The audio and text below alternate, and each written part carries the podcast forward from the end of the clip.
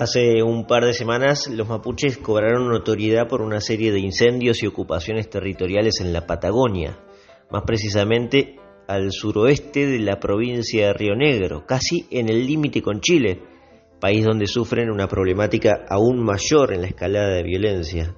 La gobernadora Arabela Carreras, la gobernadora de Río Negro, habla de terrorismo y pide ayuda al gobierno nacional de Alberto Fernández, que por su parte prefiere no intervenir y minimiza constantemente los hechos de violencia. Hoy en Politinomics hablamos de los mapuches, un histórico pueblo precolombino al extremo sur del continente, que en los últimos años exigen de manera deliberada ser reconocidos casi como un estado paralelo al argentino. Lo charlamos con Segundo Carafí, presidente del Centro de Estudios Cruz del Sur, quien nos ayuda a entender cómo se debe tratar este asunto desde la política pública.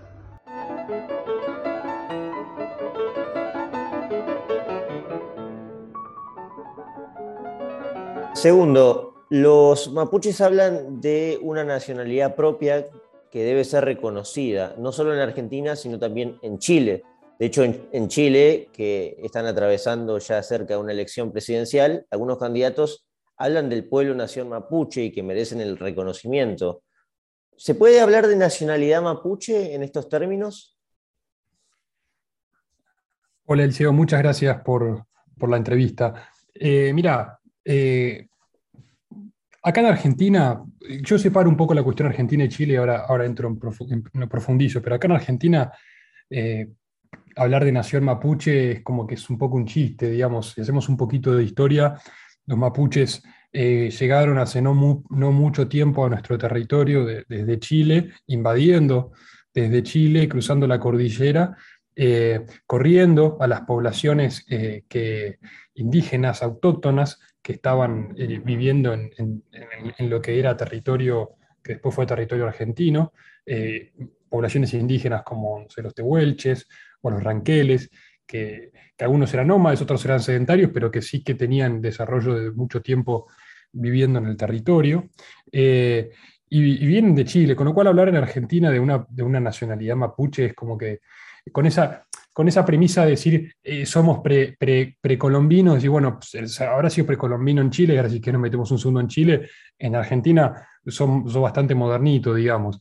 Eh, de la misma forma, si suponte que viniese hoy un, tehuelche y te dijese la nación tehuelche, eh, usaría el mismo argumento que, usaría para, para el mapuche en Chile, que si, bueno, sí, vos decís eso porque decís que está desde antes y seguramente antes que vos haya estado antes otro y, y, atrás otro y qué sé yo, si nosotros rastreamos la historia de nuestros apellidos podemos ir a reclamar territorio a España, Italia, digo, el tema de estar antes siempre vino alguien antes. Con lo cual tampoco para el caso chileno eh, o sea, para el caso argentino no corre, como te digo, son eh, inmigrantes, digamos, es como que es como que venga, qué sé yo, con la generación del 80 vinieron los alemanes, los italianos, los españoles, no sé, una colonia italiana, una colonia alemana en Córdoba, por ejemplo, la Cumbrecita, colonia alemana en Córdoba, Villa General Belgrano, y vengan ahora cuatro bisnietos de alemanes y te digan, no, queremos declarar esto nación alemana, porque vinimos de Alemania y porque esto estaba despoblado. Bueno, está bien, pero territorio argentino, hermano. Eh, en Chile, en todo caso, ellos eran autóctonos de Chile, como, como, como, como acá lo eran, digamos, los, tehuelches o ranqueles o, cualquier otra, de, otra, tribu, otra tribu indígena, eh, pero el argumento es el mismo, como te digo, siempre hubo alguien antes. Con lo cual, eh, en determinado momento ellos... en Chile no conozco la situación en detalle, pero entiendo que es más complicada porque el Estado lo fue reconociendo en determinado momento de su historia y bueno, ahí están, con otro tipo de problemas que igualmente nos marcan hacia dónde podemos llegar a ir o porque nos marcan como dos, tres pasos adelante de lo que los tipos pretenden. Pero acá en Argentina mapuches no había y los que había vinieron de afuera y vinieron de afuera barriendo la población argentina. Eh, y, de, la misma manera se los corrió a ellos en la conquista del desierto y, demás, que tampoco se los corrió tanto porque tampoco eran tantos. Y ahora, de, de repente, se, se, acuerdan de que eran mapuches, siempre cerca de zonas de vital importancia estratégica, zonas fronterizas, zonas de recursos, están a 100 kilómetros de Vaca Muerta, eh, más allá de la riqueza en recursos naturales y en, turismo que hay en la zona justo donde están. Eh, financiados por organizaciones que tienen domicilio en, el exterior. Digo, eh, yo no, no, creo que se pueda hablar de nación mapuche, bueno, la pregunta, en Argentina no, y en Chile tampoco, pero menos en Argentina, que es donde por ahí tengo más información. Bueno, y en el caso argentino, mencionaste recién que Chile le reconoce más cosas en, bueno, eh, en leyes y en constituciones, pero en el caso argentino también se le reconoce a las comunidades en general. Eh, en este caso se podría, claro, vos me haces la diferenciación entre los mapuches y los que son autóctonos argentinos. La reforma de la Constitución del 94, incluso una ley que se votó en 2006, le reconoce eh, no solo la cultura y la etnia de, las comunidades originarias, así lo tratan, ¿no? Y eh, además el reclamo de territorios que les pertenece. Eso se avala en la Constitución y en una ley que muchos de ellos reclaman. Ahora, estarías haciendo aquí una diferenciación con los mapuches, ¿no? ¿Ese sería el caso? ¿O, a otras eh, comunidades eh, indígenas tampoco? No, exactamente. Para, digamos, vos me preguntás a mí, por ejemplo, quizás con esto te respondo, ¿qué pensás de, no sé, de por ejemplo, por tomar una? yo creo que habría que reivindicar, por ejemplo, ese, esas tribus que son históricas, que, que nosotros, por cómo fue la conquista de España cuando llega a América, que al revés, por ejemplo, de lo que hacía Inglaterra, donde en muchos países literalmente los liquidaban a todos, acá sabemos que eh, los españoles se, han tenido, digamos, relaciones con, las mujeres indígenas, las distintas tribus que estaban por todo el territorio de América, y nosotros en, gran parte del territorio eh, hispanoamericano, no solo en Argentina, vos lo ves en, los rasgos, en la tez, en la cara, etcétera, eh, de que evidentemente somos herederos de e, esos, esas tribus que estaban acá. Y en el caso de Argentina pasa lo mismo. Yo, por ejemplo, me preguntado, yo diría, reivindiquemos aquellas tribus indígenas que forjaron nuestra cultura, que forjaron nuestro, nuestro eh, territorio, que lo trabajaron, que lo, que lo, que lo produjeron. Está bien, lógicamente en determinado momento se constituyó el Estado Nacional como Estado argentino, eh, y, indudablemente por los procesos de, modernidad o de, modernización han quedado cada vez más excluidos o, más reducidas sus poblaciones porque evidentemente se fueron eh, por cuestiones de, trabajo o por cuestiones de, supervivencia casi, eh, modernizando, adoptando una vida más moderna, si querés, especialmente en el siglo XX, y, hoy no, las, no, quedan tantas, pero las que quedan, por ejemplo, en el norte, son recontra respetadas mutuamente, o sea, de un lado y, del otro, valoradas, integradas a la sociedad, eh, respetadas libremente en sus formas de, vivir y de, sus costumbres y de sus fiestas.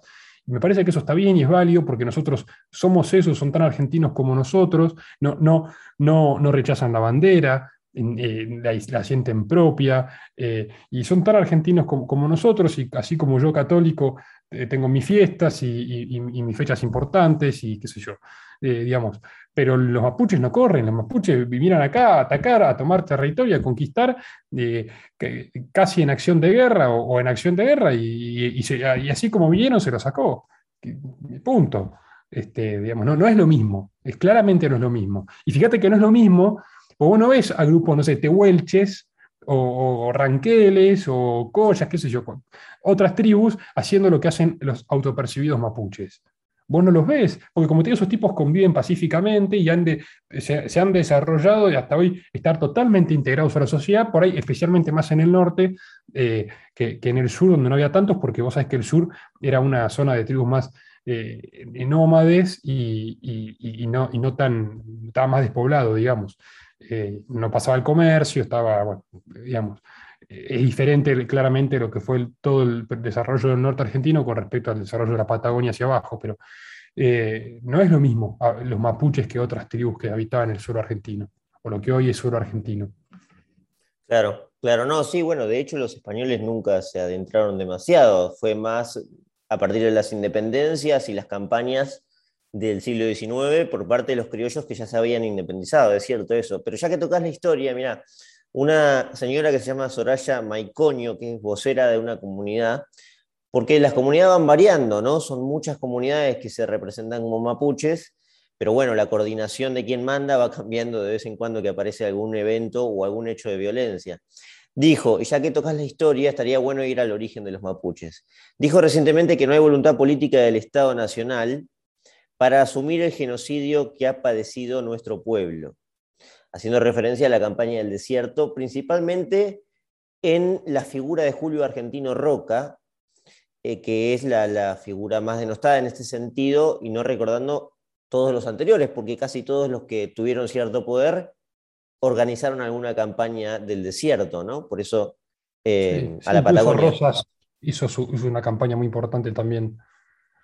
Pero bueno, está la palabra, como habrás visto, genocidio. Se habla de que el mm. Estado no quiere reconocerlo y que le tienen que, a ver, los tienen que compensar por ese genocidio.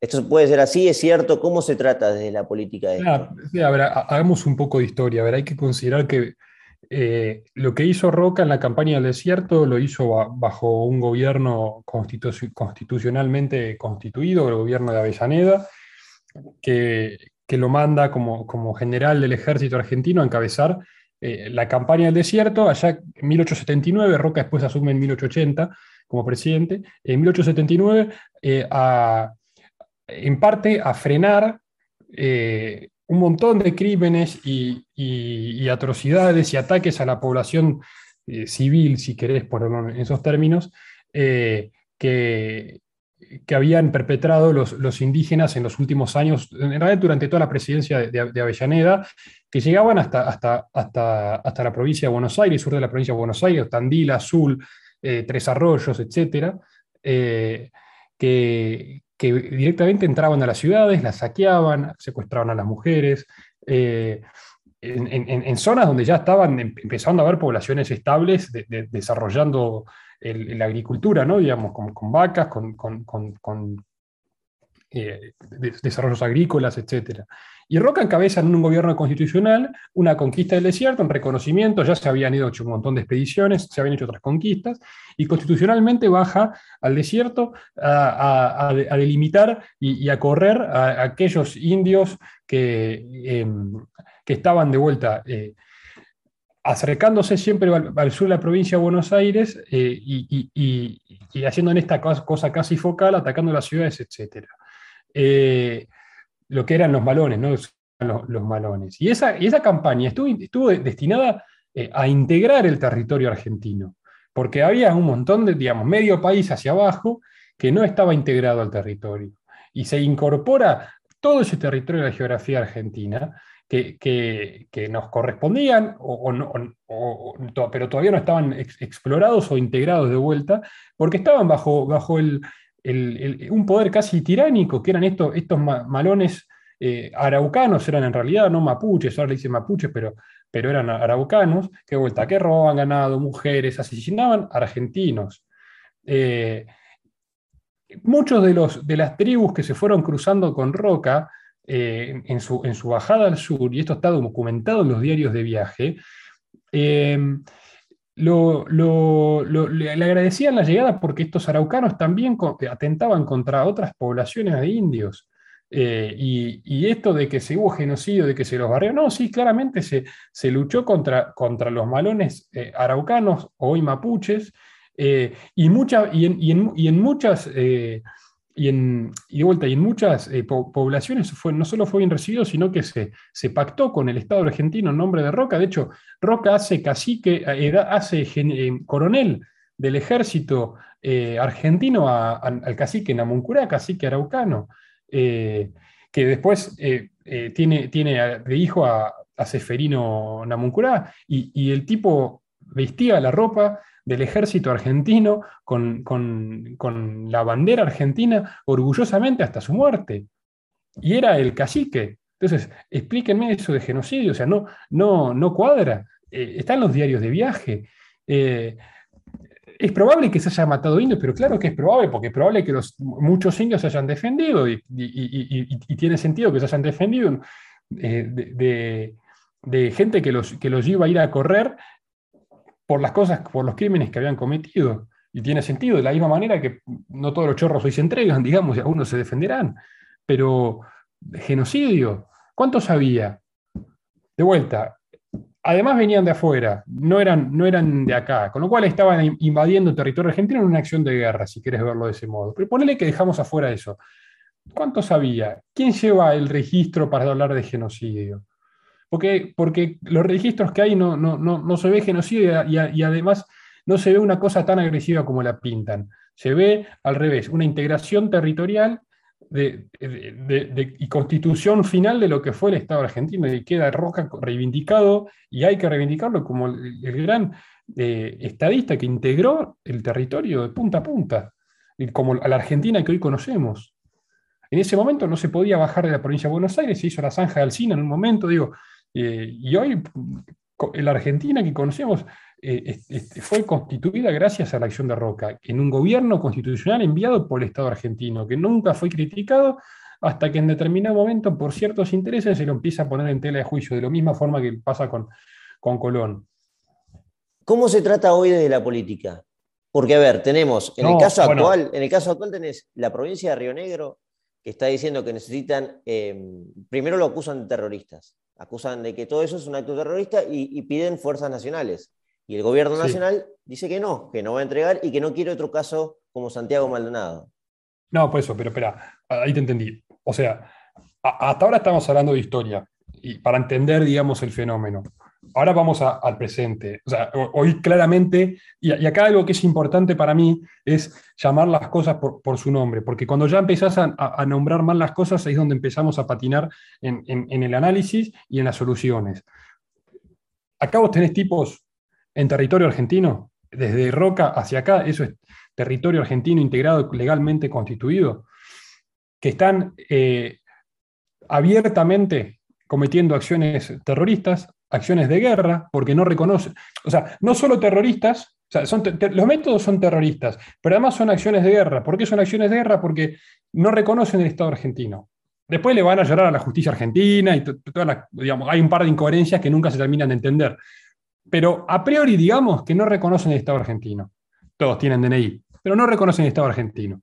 Con lo cual, es, es un enemigo que tenés, un enemigo para la soberanía nacional que tenés eh, eh, insertado en determinado, eh, determinado punto geográfico de la República Argentina.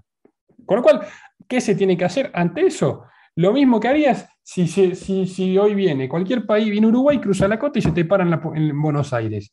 ¿Qué haces? O sea, no sé, si querés probar yendo a la ONU primero, pero en algún momento vas a tomar una acción de guerra. Si no me paro yo y voy ahora porque mi apellido era vasco y me paro ahí en País Vasco y digo, mira, no solo soy de Leta, pero soy, qué sé yo, carafí y, viste, quiero pararme ahí y reivindicar mi familia. ¿Y qué me van a hacer? O sea, a, la primera que no me voy me meten un tiro, digamos. Y me lo merezco, porque estoy en un Estado soberano atentando contra su soberanía. Y lo que está pasando hoy en territorio argentino, en toda la Patagonia, es eso. Y, que no solamente están establecidos en, en, acción de guerra, sino que además están cometiendo actos terroristas. O sea, están atacando deliberadamente a la población, a la propiedad privada, ahora organismos más de índole público, como el, como el, tema del club, por ejemplo, andino del Bolsón de hace una semana, diez días que lo quemaron, eh, o, la o esta semana que se metieron en, ¿cómo fue? ¿Dónde es que se metieron? En el, en el IAC eh, y, en una, en, una eh, sede de, bosques, quejándose de un juicio que le están haciendo a alguno de ellos por, no sé, algo que habrán hecho antes. Eh, no, tengo los detalles de, este último caso, eh, pero digo, oye, ¿qué se hace de la política? Hay que sacarlos, por las buenas o por las malas. Si no se van por las buenas, hay que sacarlos por las malas. Porque ¿qué es lo cual es el deber del Estado argentino? Defender su integridad territorial, defender a los ciudadanos argentinos, defender la propiedad de los ciudadanos argentinos, que todo eso hoy está en juego. Hoy atacan la propiedad, hoy atacan a las poblaciones y hoy pretenden autogobernarse en medio del, territorio argentino.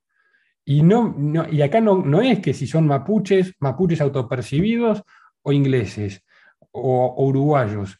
El que sea que pretenda autogobernarse, hay que, hay que actuar porque es un problema de, de soberanía. Mucho más aún si encima desconoce el Estado argentino, porque está declarando la guerra abiertamente, implícitamente es eso. Yo no puedo ir a Inglaterra Yo, o sea, yo no puedo ir a, sí, a, Inglaterra, a Estados Unidos, decir, planto bandera, yo no reconozco al Estado inglés acá, eh, no reconozco la Unión Europea, ¿qué me va? Bueno, se fue de la Unión Europea. Voy a Alemania, no reconozco la Unión Europea, no reconozco al Estado alemán. Me van a decir, mira, venía, acompáñame. Y, y, termino adentro, no salgo más, a mano piso más Europa. Pero está, y tiene que ser así. Porque, digamos, si no, caguémonos a tiros entre todos, pero hoy hay determinadas reglas de convivencia determinadas leyes internacionales de forma tal que todos los países soberanos vivamos pacíficamente. Ahora, cuando se ataca la soberanía de un país, un país tiene que actuar. Si no, ¿cuál es el límite? O sea, ¿hasta dónde lo soportamos? Hasta que lleguen cerca de Buenos Aires, hasta que se acerquen más a Vaca Muerta, hasta que empiecen a chupar petróleo por ellos mismos, hasta que empiecen a exportar. ¿Hasta cuándo lo soportamos? Ahora, después atrás hay un problema político que evidentemente a ciertas personas o ciertos actores eso les sirve. A mí me preocupa mucho, por ejemplo, que en determinado momento se hayan movido con autos que pertenecían al Estado Nacional, camionetas que pertenecían al Estado Nacional. O, también me pregunto, yo hace poco estuve en Bariloche y, preguntaba cómo, cómo, cómo le llega la comida. ¿Y cómo le llega la comida? El supermercado no van, alguien se la lleva. Entonces, ¿quién se la lleva y quién lo paga?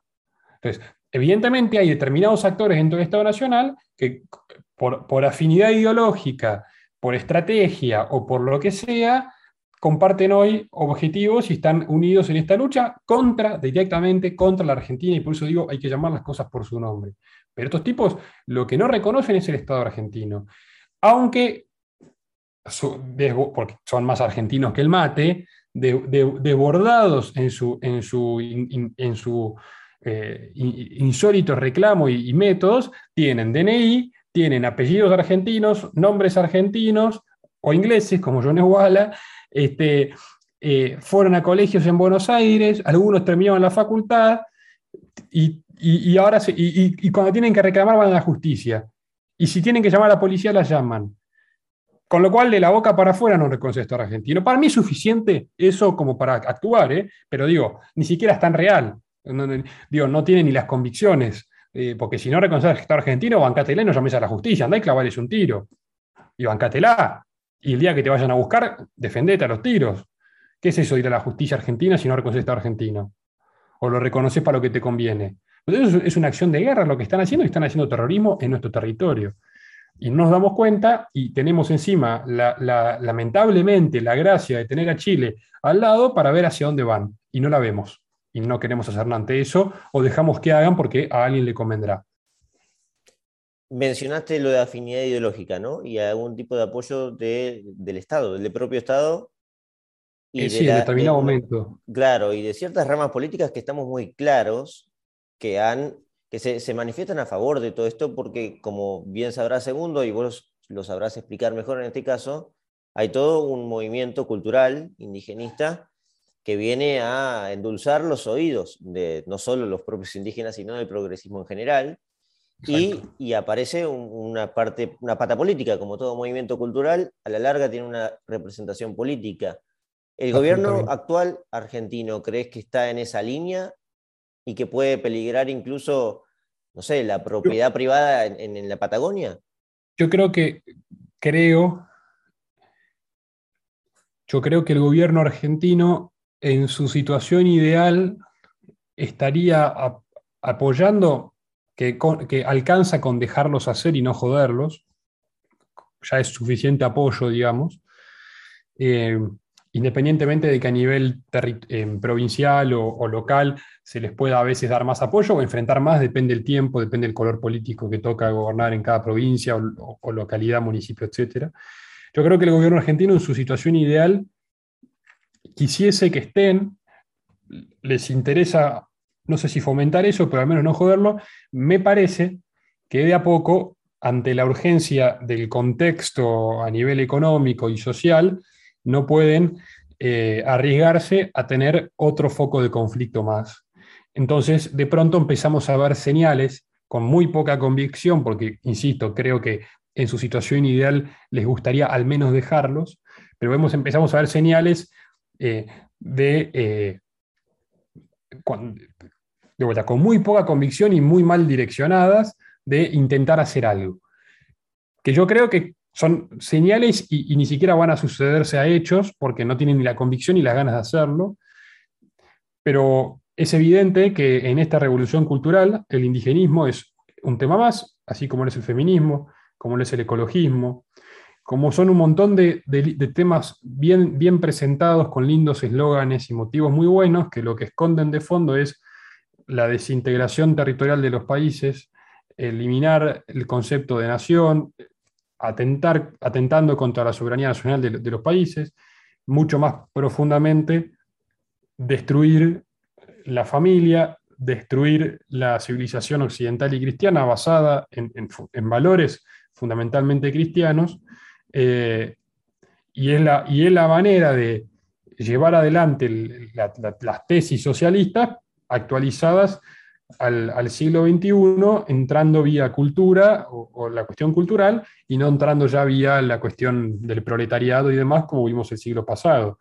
Y el indigenismo es una expresión más de eso, así como de vuelta lo es el ecologismo, eh, que no es lo mismo que cuidar el medio ambiente, eh, o el feminismo, que no es lo mismo cuidar a la mujer, por ejemplo, o reivindicar el rol de la mujer. y bueno, y hay varias expresiones más. Eh, sí, sin duda que, o sea, acá de fondo se esconden esas cosas. Eh, en la práctica es un problema de soberanía nacional, claramente. Eh, y, lo que, lo, que, lo que se mueve atrás de eso a nivel global o, en todo el continente es, sin duda una motivación de, de, esa índole, que además te das cuenta cuando buscas quién los banca. De vuelta, ¿por qué tiene una fundación que, los, que está en Inglaterra? Inglaterra, país que conquistó a más no poder, que liquidó poblaciones a más no poder. O sea, aunque eh, por, por, afinidad ideológica, digamos, Inglaterra debería ser el principal enemigo de estos tipos, porque si están en contra de las conquistas, de los genocidios y qué sé yo, digamos, basta ver la historia de Inglaterra, lo hicieron toda su vida. Y estos tipos van y tienen una fundación allá. ¿Qué, onda?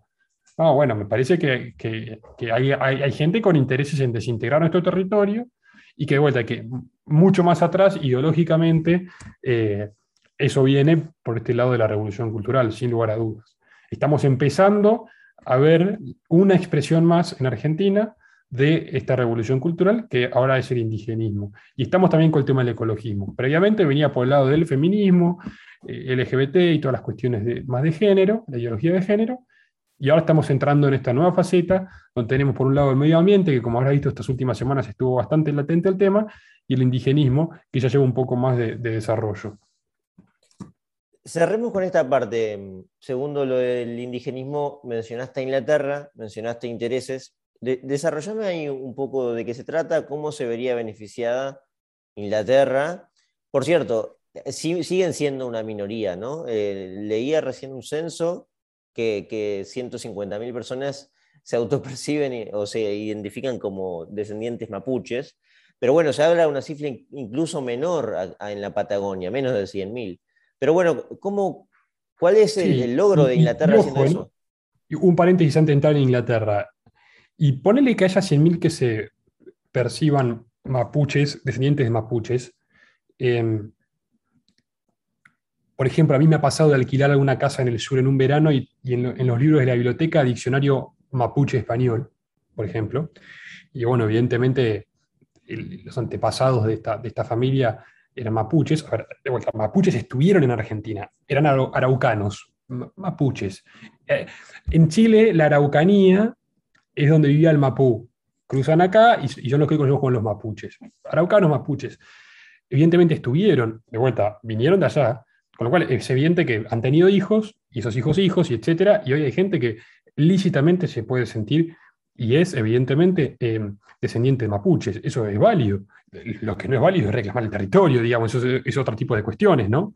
Eh, pero digo, digo esto porque es lógico que aparezca gente que se siente descendiente mapuche como, como yo me puedo sentir descendiente españoles, digamos. Me parece que eso, eso tiene sentido hay que diferenciarlo de, la acción terrorista, de la acción de guerra, etc. Es más, yo creo que eh, es todavía una minoría mucho más fuerte las que están todos metidos en estas reivindicaciones del territorio, en el Estado Nacional Mapuche, la Nación Mapuche, etc. Y que además creo que hay, hay muchos que no tienen nada que ver con el tema. O sea, creo que hay muchos que no vienen de raíz mapuche. hay tipos que vienen a la Facultad de Buenos Aires, no jodamos. O sea, no tienen nada que ver con el tema.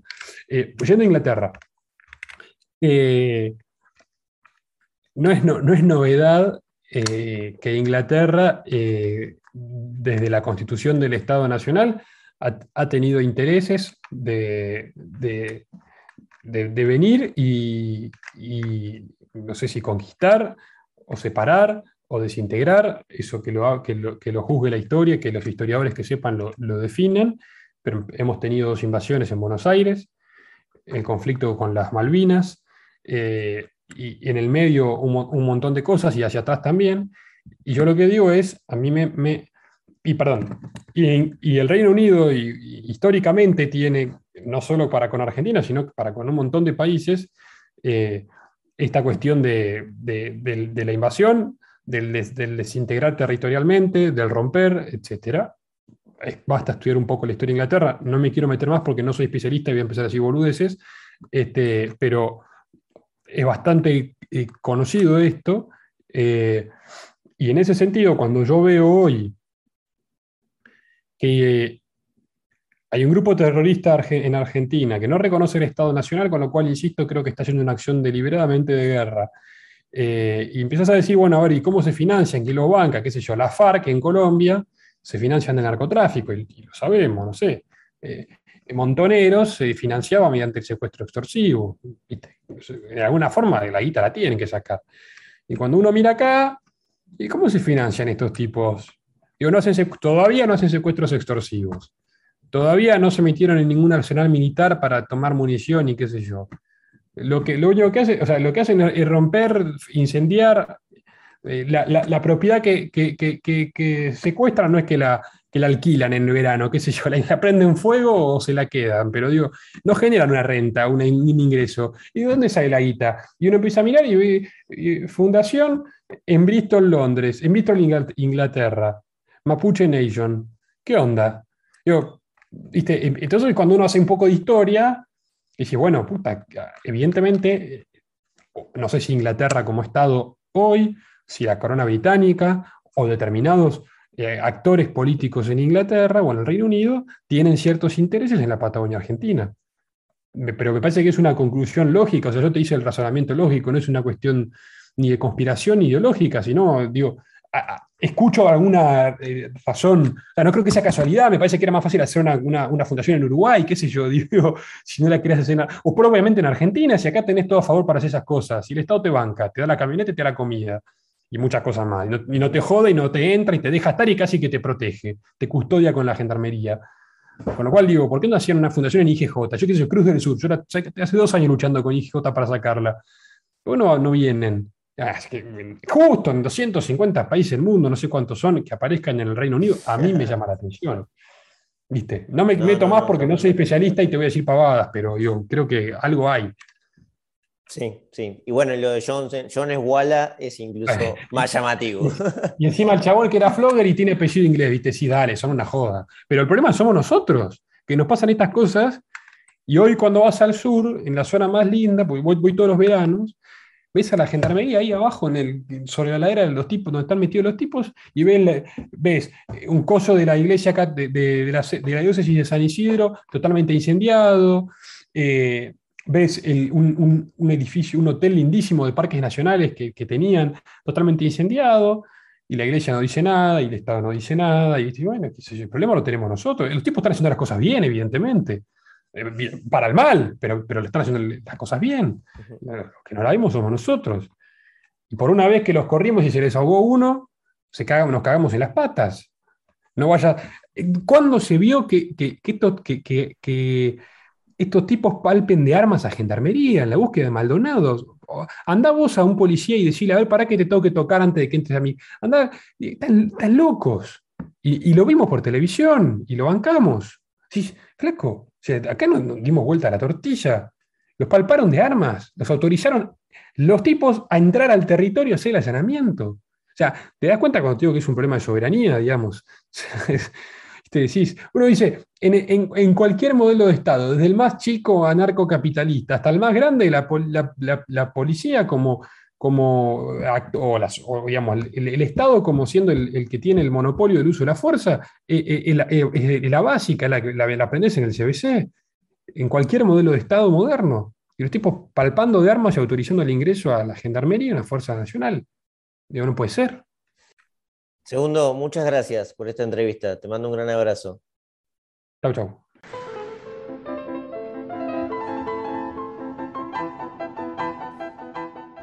Espero que les haya gustado este episodio con Segundo, que por si no lo saben, Segundo tiene apenas 23 años y habla como si fuera de 30 y pico, con las ideas muy claras y con una voz de un tipo con mucha experiencia. Bueno, eso nos transmitió, así que es una promesa, no sé si en la política, segundo, pero sí en el ámbito intelectual claramente. Por cierto, este tema de los mapuches atraviesa la elección presidencial de Chile, la campaña, más precisamente la campaña presidencial de los comicios que se darán el 21 de noviembre próximo. Así que quería comentarles que hay un capítulo, por si quieren saber más sobre este tema, de la semana pasada sobre Chile, que hice sobre la previa de las elecciones presidenciales. Así que los invito a escucharlos. Y acá, sí, termino y los saludo porque le ponemos fin a este capítulo y los invito a que vuelvan obviamente a Politinomics el próximo fin de semana que vamos a estar con un próximo episodio. Espero que anden muy bien. Hasta la próxima. Chao.